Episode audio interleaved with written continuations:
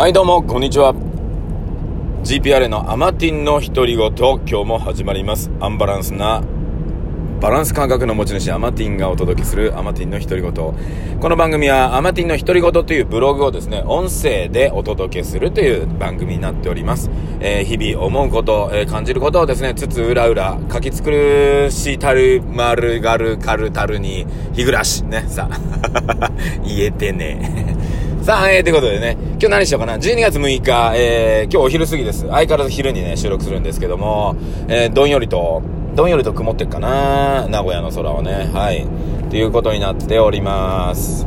さあ、えー、この間ですね、前、前回の放送ですね、あの、ミトコンドリアを熱く語りまして、その後ショールームでね、えー、まあ、その中でもね、また語りつつっていうところで、やっぱりね、あの、ね、その中でね、真夏の兄貴がね、思ったより、あの、健康とかね、そういったことに関しては詳しいという話だったので、今度、ね、本当に一回お話ししたいなと思ってますが、まあ、ミトコンドリアね、本当に、まだまだ奥が深くって、まあ、奥深いっていうか、そうだね。まあ、いろいろ健康とか、ね、いろんなことに絡んでくるんだけど、まだまだ研究段階というか、まだまだ、まだまだ分かってないジャンルなんですね。だから一般的になってくるのって、もっともっと後なんですよ、この話。そうそうそうそう。なので、例えばね、えー、ビタミン C とかあるじゃないですか。ビタミン C っていう栄養素ありますよね。どうですか今皆さん。ビタミン C の栄養素って、そんなに、そんなに気にしてまあ、気にはするかもしれんけど、はあ、今更ビタミン C のことを何で言ってんですかって話ぐらいの勢いなんですね。でも、これ30年ぐらい前もうちょい前かなもうちょい前ぐらいに、まあ、要するに、ジュースとか炭酸飲料の中とかに、ビタミン C 配合みたいな。これ、なんだそれみたいな話なんですよ。そんなん、すげえみたいな。っていう時代が何十年、40年、30年、40年以上前にあるわけですね。で、まあ、今の皆さんからしてみると、なんだろうな、えー、ちょっと前だったらコエンザイム9点とか、なんだそれみたいなね。でも、今の人ってコエンザイム9点、ああ、コエンザイム9点ね、みたいな。ね。あとは、あの、ね、膝とかよくね、軟骨とかに、あのな、なんだ、グルコサミンとかっていうのも、あとはね、あのお魚によく入っている DHA とか、ね、その辺の話とか、もうなんとなく当たり前になってるじゃないですか。EPA とかね。イコタペンサ塩酸、ん？イコタペンタ塩酸だったっけ？ね。あと DHA とかね。で、出る、なんだ ?DHA なんだっけな忘れた。DHA な、忘れたな。うん。ね。そういったのとかを、ちょっと前ぐらいからサプリメントとかでいろいろ当たり前になってきてるから、あの、もうそこを知らない人ってあんまりいらないと思うんですけど、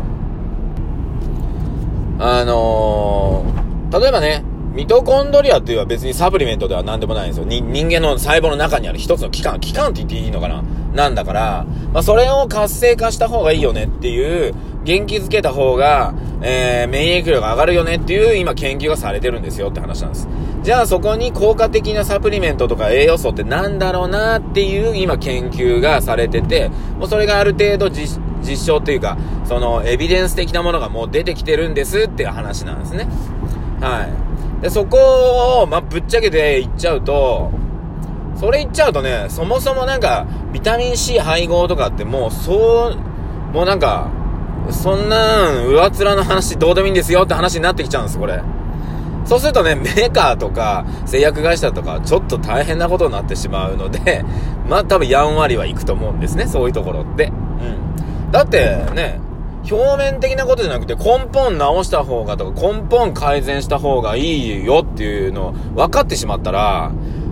表面的に、付け焼き場的にやってることって、やらなくなるじゃないですか。ってことは、それ絡みの商品売れなくなるって話なんで、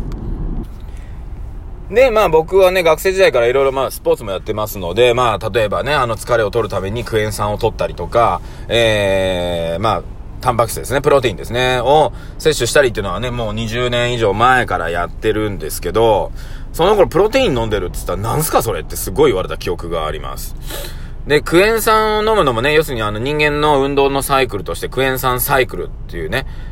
えー、のがあるんですけど、今ね、さらにそれが、もう一段階入ってるっていう話なんですよ。だから20年前、30年前の、例えば栄養学とかってもう、もう、ちょっと古いは古くなってきてるんですってことなんですね。で、最近の研究とかやっていくと、やっぱり細かくなってきてるんです。例えば、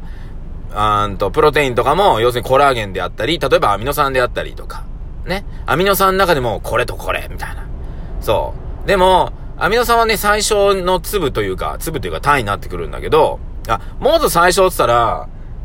えっ、ー、と、なんだ、原子、分子とかね、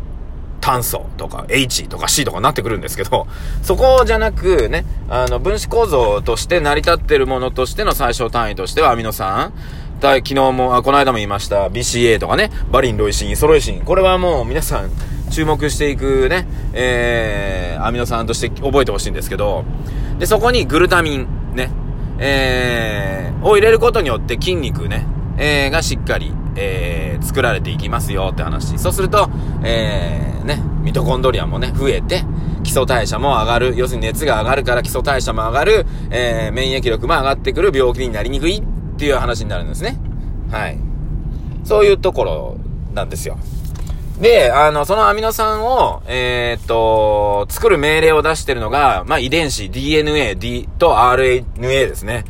デオキシリボ核酸、リボ核酸ですね。中学校、高校で多分皆さん習ってると思いますけどもね。この DNA とか RNA が、まあ、人間の設計図であったりってよく言われますけど、これアミノ酸の、えを、タンパク質とか、えー、コラーゲンを作っていく、うまあ、設計図になってるわけですね。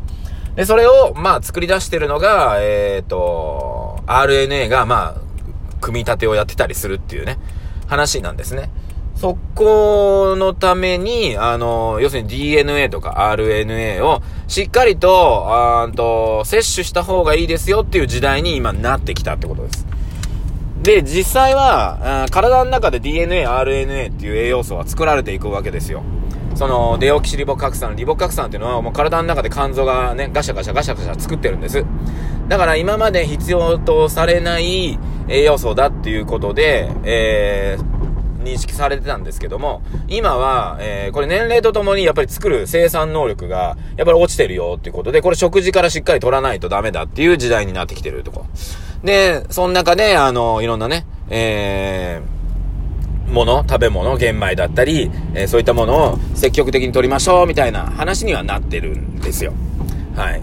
で、そういうところで、えー、そこに着目した会社がやっぱりあって、で、それを、まあ、サプリメントとして発売している会社があります。で、まあ、ここで言うとね、ちょっと宣伝になるので僕はあんまり言わないんですけど、でも一応ね、今、あんとこ日本一、一番売れている、えー、サプリメントを扱ってる、そのね、DNA、RNA 配合のサプリメントを扱ってる会社があります。もう、かれこれ20年ぐらい、えー、の、まあ、日本の会社なんですけど、まあ、そこでね、そこの会社のね、僕はね、あの、何年か前に、えー、教えてもらって、で、やっぱりね、今まで飲んでたあの、マルチビタミンからね、ピッと変えて飲んでるだけなんですけど、まあまあ、ね、おかげさまでというか、なんとも言えませんが、えー、まあ、至って元気です。はい。ね。だそういった意味で、あの、体のね、えー、細胞の分裂から関与するっていう時代。要するに、健康をもう遺伝子レベルで考えていく時代が来てるんですよってことなんです。でもこれ、まだ一般的には落ちてないと思ってます、僕はね。えー、一般的に落ちるまでには、これ単純に言ったらテレビとかがガツガツ取り上げないと、やっぱり一般的にはならないと思ってるので、はい、ね。なので、テレビとかが取り上げて、ようやく一般の方が、え、なんだそれみたいな話になってくるわけですね。はい。そういった時に、まあ、前々からね、飲んでますよっていうだけの話なんですね。ね、まあ、あのー、そういった意味で最先端。だこれから先、じゃあもう一個次の時代になったら、どういった健康とかになってくるかっていうと、もう、分子レベルとか、ね。そんな話になってくるので、はい。でも実際の話、分子として取らなくても人間の体ってしっかり分解してくれるので、そこまでの必要は俺はないと思うんですよ。そうするとこれもう今後の健康法はもう、ね、今、遺伝子治療とかもね、直接手を加えるみたいなことやってますが、俺人間の体っていうのは、非常に、えー、修復能力が高いね、えー、ものだと思ってますので、人間の体の、パワーをね、引き上げるっていうことが大事だと思ってます。で、それを、僕らはね、邪魔してるので、生活してる中でね。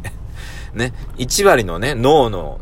イメージね、あの、健、健在意識が、えー、潜在意識ですね。潜在能力、9割の潜在能力を邪魔してるんです。はい。ね。なので、そこは自分の体をもうちょっとですね、いたわってあげていただきたいなと思っておりますんでね。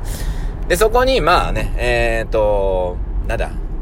僕からしてみたらですね、あの、ミトコンドリアね。ミトコンドリア、あとその DNA、RNA っていうのはですね、ちょっと今欠かせない、えー、ね、ジャンルになってまして、うん。なのでね、ミトコンドリアをね、ガツガツ語っていくわけですよ。はい。ね。もう、ね、何年かしていくと、ビタミン C が皆さんの中で当たり前になってるかのように、えー、例えばね、その DNA、RNA をしっかりとね、栄養素として取りましょうっていう時代も新しく来るっていうかね、当たり前に来ると思ってますので、だってこれ人間の根源ですから、基本的に。ね。だから間違ったというかね、えー、付け焼き場じゃないな。ね、周りだけをね、や、やって、どうにかしましょうっていう健康法みたいなのは、もうね、まあそろそろ消えてってもらう時代が来るんじゃないかなと思ってますが、まあその辺どうなんでしょうか。はい、ね。